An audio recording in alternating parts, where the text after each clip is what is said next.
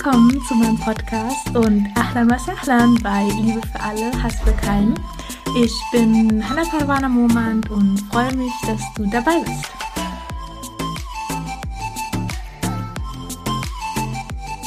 Assalamu alaikum und herzlich willkommen zu einer neuen Podcast-Folge. Liebe für alle, Hass für keinen. So, so schön, dass du da bist. Heute machen wir inshallah weiter mit der Sira. Das letzte Mal habe ich ja über die, die ersten Sahaba, die ersten Gefährten des Propheten sallallahu alaihi wasallam gesprochen. Einmal über Ali ibn Abi Talib radiallahu anhu, das war der Cousin des Propheten sallallahu alaihi wasallam. Dann über Zayd ibn Haritha, der erste Sklave, der den Islam angenommen hat und dann auch später ja der adoptierte Sohn von Muhammad sallam wurde. Und genau, beendet habe ich meinen Podcast letzte Woche mit Abu Bakr as-Sadiq radiallahu anhu, der ja auch eine sehr, sehr wichtige Rolle in der Verbreitung des Islams gespielt hat. Da habe ich auch ein paar Punkte genannt und auch ein paar Leute, die er auch zum Islam gebracht hat, die dann auch zu den ersten Sahaba mitgehören. Und unter anderem hat, hatte ich da Talha ibn Ubaidullah genannt. Und über ihn würde ich jetzt noch ein paar Minuten einfach sprechen wollen, weil die Geschichte, die er bevor Abu Bakr eben ihn zu Muhammad gebracht hatte, dass er dann den Islam letztendlich akzeptierte, hat er noch etwas erlebt. Und zwar war Talha ibn Ubaidullah radiallahu anhu ein Geschäftsmann. Und er ging, ja, wie üblich eigentlich als Geschäftsmann immer in mehrere Städte und zu dieser Zeit eben nach Busra. In Busra sah er dann, wie jemand in einem Tempel betete, also ein Priester betete in einem Tempel und dieser Priester fragte eben, ja, die Leute in seiner Stadt, ob sie denn eben nicht alle Geschäftsmänner, die jetzt kommen werden, ähm, fragen könnten, ob jemand aus dem Ort des Haram kommt also der Ort, wo die Kaaba steht, Mekka sozusagen. Talha ibn Ubaidullah radiallahu anhu stellte sich dann vor und sagte dem Priester, dass er eben aus diesem Ort kommt und der Priester fragte ihn dann, ob Ahmad erschienen ist. Talha radiallahu anhu fragte dann, welcher Ahmad? Und wenn du jetzt schon länger die Sira jetzt gehört hast, dann hast du ja bestimmt in einer der ersten Folgen habe ich auch darüber gesprochen, dass eben Muhammad Islam auch unter dem Namen Ahmad bekannt war. Also gerade seine Mutter Amina liebte es, ihn Ahmad zu nennen und nannte ihn auch nur so. Und er wird auch von Isa salam im Koran eben als Ahmad angekündigt. Und deswegen, ähm, ja, viele die Prophezeiungen sind auch mit dem Namen Ahmad größtenteils, deswegen fragt eben der Priester, ob Ahmad erschienen ist. Talha wusste dann nicht so genau, wen er jetzt meinte und fragte dann ja, welcher Ahmad. Und der Priester antwortete ja Ahmad ibn Abdullah ibn Muttalib. Und dann wusste natürlich Talha, wen er meinte, weil es gab eben, also der Sohn von Abdullah und das war ja dann wiederum der Sohn von Abdul Muttalib. Weiterhin erwähnte der Priester, dass Ahmad der letzte Prophet ist und dass er am Haram erscheinen wird, also am Ort der Kaaba in Mekka. Und dass er auch auswandern wird zu einem Ort, der viele Dattelpalmen hat. Also er sagte nicht den Namen des Ortes, sondern nur, dass es eben ja eine Lage ist, wo es viele Dattelpalmen gibt. Und dann sagte der Priester noch zu Talha, dass er schnell nach Mekka zurückgehen solle, um ihn halt zu finden, um dann eben einer der Ersten zu sein, der seine Botschaft annehmen wird und Muhammad eben folgt. Und Talha sagte, dass die Worte des Priesters für ihn irgendwie Sinn ergeben haben und deswegen reiste er ganz, ganz schnell ab, um eben Mekka zu erreichen. Und das war eben in der Zeit, wo er seine Geschäftsreise hatte, wo Muhammad sallam die ersten Offenbarungen erhalten hat. Und deswegen wusste er noch gar nicht, dass eben, ja, das passiert ist und fragte dann erstmal in Mekka, ob eben etwas Großartiges oder etwas Bedeutendes passiert ist in der Zeit, wo er eben weg war. Und die Leute antworteten ihm, ja, Muhammad ibn Abdullah al-Amin gibt vor, Prophet zu sein.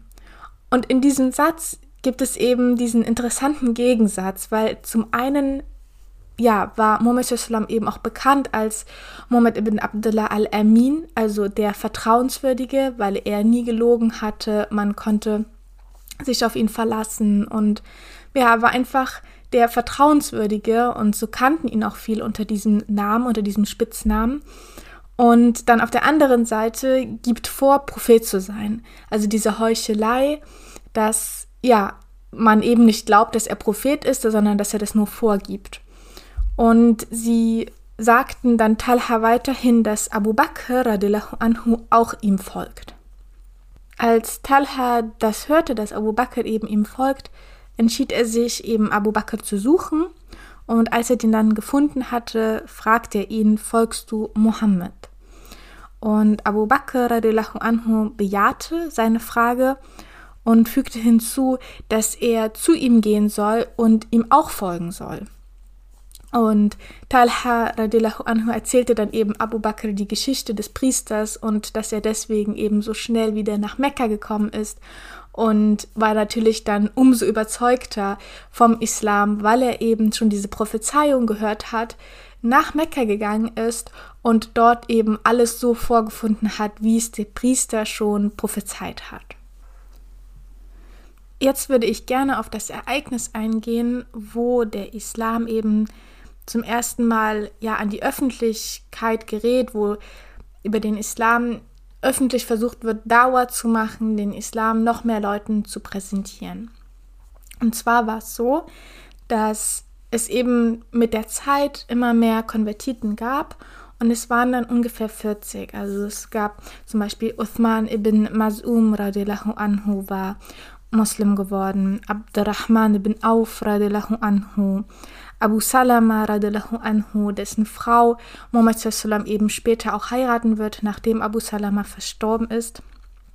Und Arqam ibn Abi Arqam, er ist auch der Begründer des äh, Darul Arqam, das erste sichere Gebetshaus, weil es eben in Mekka auch ja sehr viele Feinde gab ähm, gegenüber des Islams, die halt eben nicht akzeptieren wollten, dass die Leute beten und dann angefeindet wurden und später sogar gefoltert werden. Und Arqam ibn Abi Arqam hat eben dieses Haus Darul Arqam gegründet.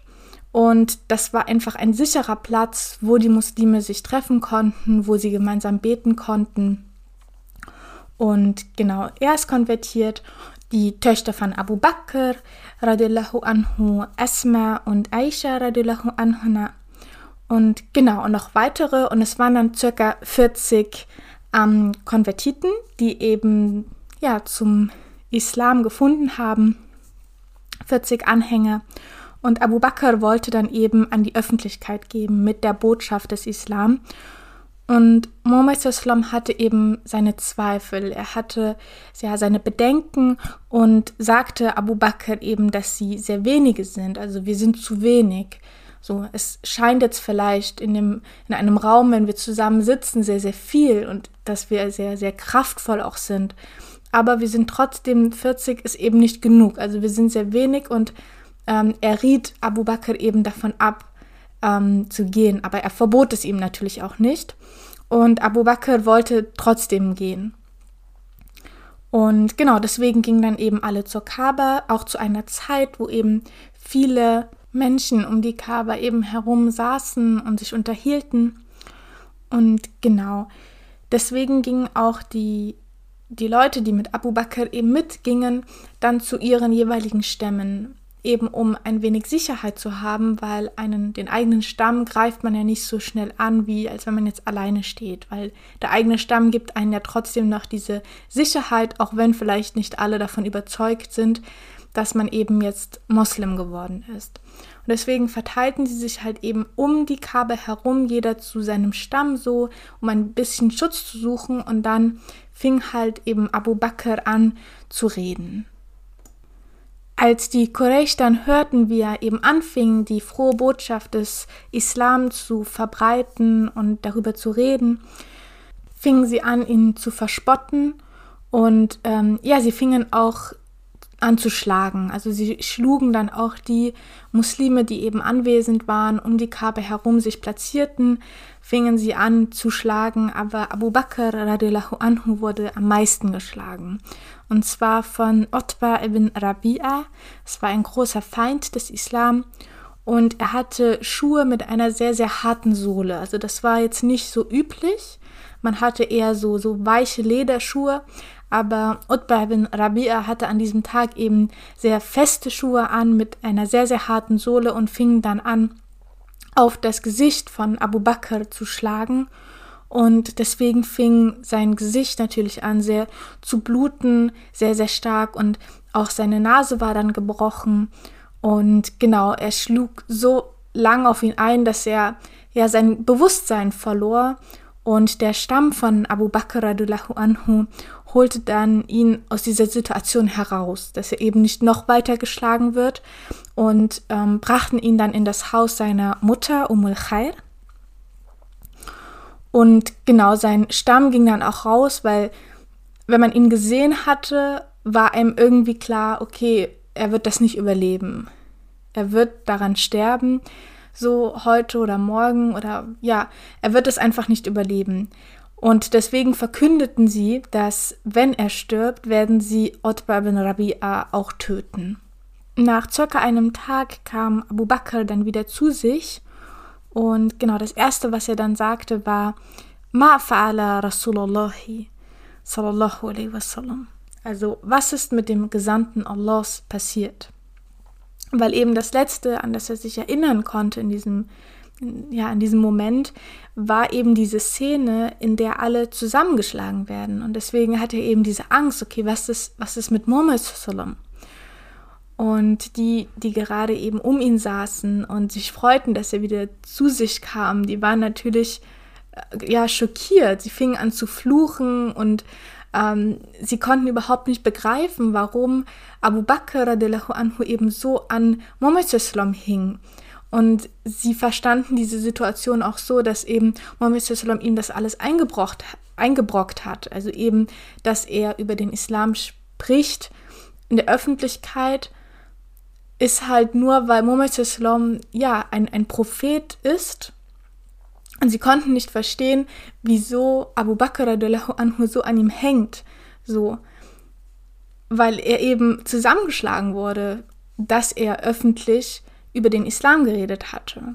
Und ja, sie fing dann an zu fluchen, dass er ein hoffnungsloser Fall sei und dass er verrückt sei und ein Fanatiker.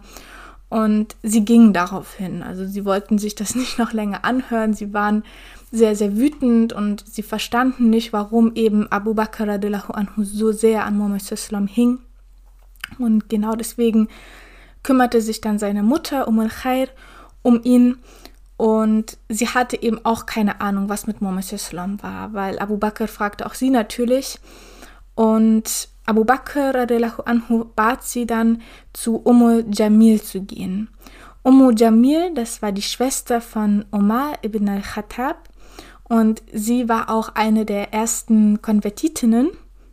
Und sein Bruder Umar bin al-Khattab war eben zu der, Feind, zu der Zeit ein, ein Feind des Islam und seine Schwester eben Umm Jamil war schon zum Islam konvertiert. Deswegen ging die Mutter von Abu Bakr anhu eben zu ihr und sagte, dass Abu Bakr fragt, wie es Muhammad ibn Abdullah geht. Umm Jamil anha gab daraufhin vor, weder Abu Bakr noch Muhammad zu kennen und genau, also sie versteckte sozusagen ihren Glauben, um sich zu schützen. Das war auch etwas, was jetzt nicht verpönt war. Das durfte man, deswegen ja zum eigenen Schutz, weil sie eben nicht wusste, okay, kann das jetzt gefährlich für mich werden, wenn ich mich öffentlich oder wenn ich mich jetzt vor dieser Frau dazu bekenne, Muslima zu sein oder genau deswegen hat sie das verschwiegen und sagte, dass sie weder Abu Bakr noch Mohammed kennt. Und die Mutter von Abu Bakr schlug daraufhin vor, dass sie eben mit ihr zu Abu Bakr zusammen gehen und dass dann Abu Bakr direkt mit ihr reden könne. Und Ummu Jamir radullahu anha ging dann eben mit Umul Khair mit und als sie Abu Bakr radullahu anhu sah, fing sie an zu weinen, weil Abu Bakr war so ja verstellt in seinem Gesicht, weil er so geschlagen wurde so sehr, dass sie, als sie ihn sah, ja anfing zu weinen. Und Abu Bakr wollte dann natürlich wissen, wie es Muhammad geht. Und ja, sie machte sich natürlich erst Sorgen. Sie wollte nicht so recht mit der Wahrheit rausrücken, weil sie eben die Situation nicht richtig einschätzen konnte. Weil eben die Mutter auch zuhörte und ja, daneben saß. Und Abu Bakr sagte dann zu ihr, dass sie sich keine Sorgen machen solle, weil ja seine Mutter eben in Ordnung ist, also dass sie jetzt keine Angst haben braucht. Und dann sagte sie, dass Mohammed es eben gut geht und dass er im Haus von Arkham ist. Wir erinnern uns, das Haus von Arkham ibn Abi Arkham radiallahu anhu war eben ein, ein sicherer Ort.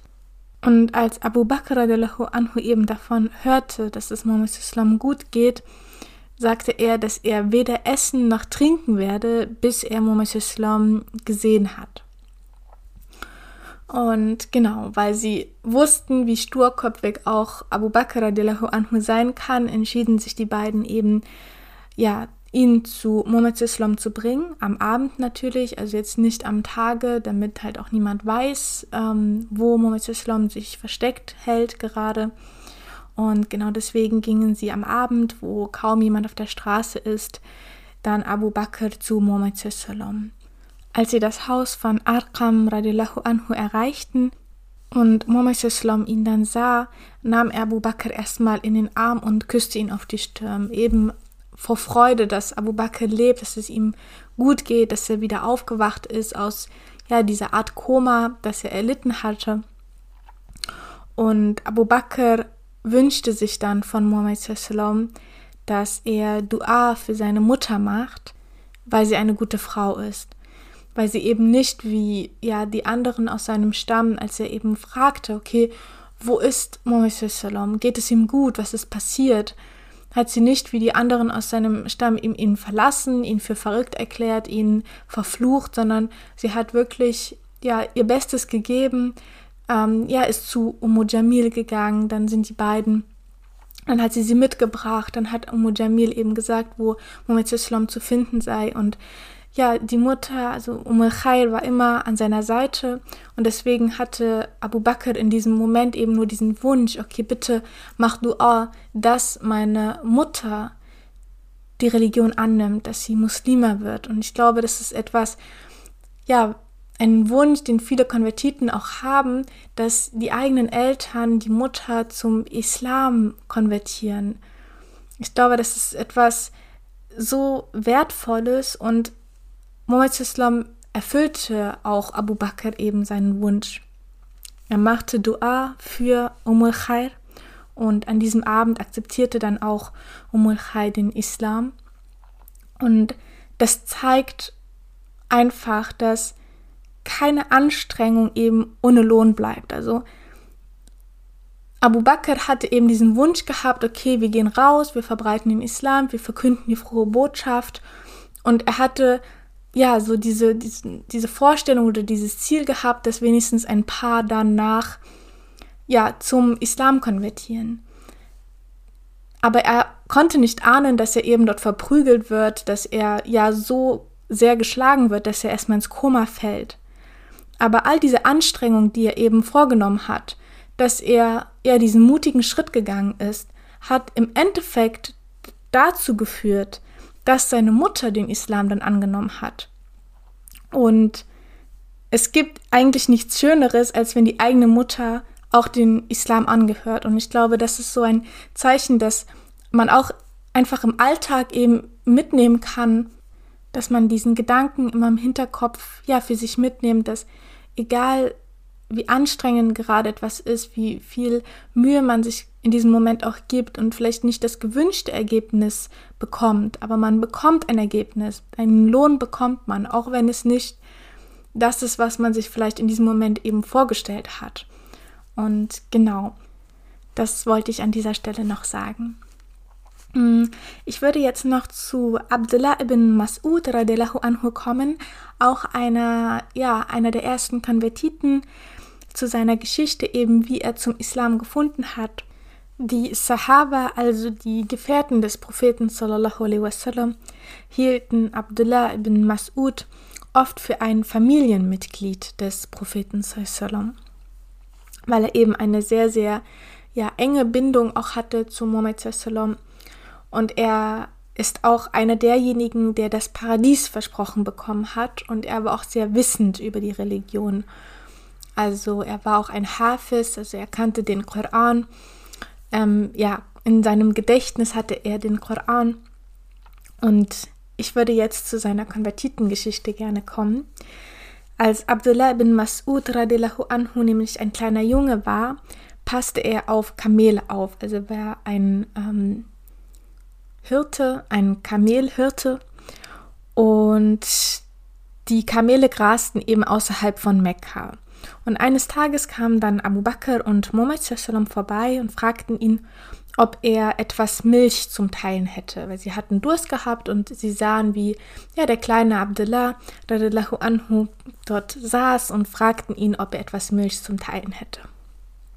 Und Abdullah radiallahu anhu sagte in diesem Moment, dass die Tiere ihm eben nicht gehörten. Deswegen kann er ihnen auch keine Milch geben. Und das zeigt auch eben diese Charakterstärke von ihm, dass er ja immer dieses, okay, ne, so weit kann ich gehen, hier ist mein Recht und das kann ich eben nicht machen. Und deswegen sagte er ganz ehrlich, okay, es sind nicht meine Tiere, ich würde euch gerne etwas geben, aber genau, ich kann eben nicht. Und Moises fragte ihn darauf hin, ob hier eben auch andere Kamele grasen. Kamele, die eben nicht Teil der Herde sind, weil manchmal war das so, dass es so ein paar Tiere gab, die ja sich zu der Herde gesellten, aber nicht zu der Herde gehörten. Und Abdullah radiallahu anhu bejahte das und zeigte dann ihnen, wo das Ganze war, also wo die ganzen Tiere äh, grasten. Und Muhammad Islam ging dann zu einer jungen Kamelstute, die eben noch nie ein Kind zur Welt gebracht hatte und ja, berührte sie dann. Und das Euter von ihr füllte sich dann auf einmal mit Milch. Also für Abdullah ibn Mas'ud radiallahu anhu war das etwas ja total Neues, er hatte so etwas noch nie gesehen. Und er sah eben mit eigenen Augen, wie Muhammad eben durch das Berühren ja, sich das Euter dieser jungen Kamelstute füllte mit Milch und Abu Bakr kam dann und hatte in der Zwischenzeit einen Stein gefunden, der eben die Form einer Schale hatte und säuberte das Ganze dann und molk dann das Kamel. Und genau, als die Schale dann voll war, legte Muhammad seine Hand wieder auf die Kamelstute und sagte, schwinde. Und in diesem Moment verschwand auch das Euter wieder. Und Muhammad rief dann den kleinen Abdullah, der eben total, ja, erstaunt war. Und alle drei tranken dann von der Milch gemeinsam. Also sie setzten sich dort, ja, auf die schöne Wiese und genossen einfach diese Kamelmilch. Und Abdullah radiallahu anhu hörte dann, wie Muhammad Bismillah und Alhamdulillah sagte und er wollte dann von ihm ja diese schönen Worte lernen. Also er fand in diesen Worten so viel Schönheit, dass er eben ja diese Worte lernen wollte und er akzeptierte auch den Islam an diesem Tage und an diesem Tage hatte er auch alle Offenbarungen, die Mohammed Islam bis zu diesem Zeitpunkt auch bekam, lernte er. Also lernte er direkt von Mohammed und genau, wie ich ja schon vorhin gesagt hatte, war er ja ein Hafiz, also er kannte den Koran in- und auswendig. Und genau mit dieser Geschichte würde ich jetzt auch gerne den Podcast beenden wollen an dieser Stelle. Und genau, ich bin sehr, sehr dankbar, dass du mir bis jetzt zugehört hast und würde mich natürlich freuen, wenn du auch das nächste Mal wieder hier dabei bist. Und ja, wünsche dir jetzt einen wunderschönen Tag. Ma salam.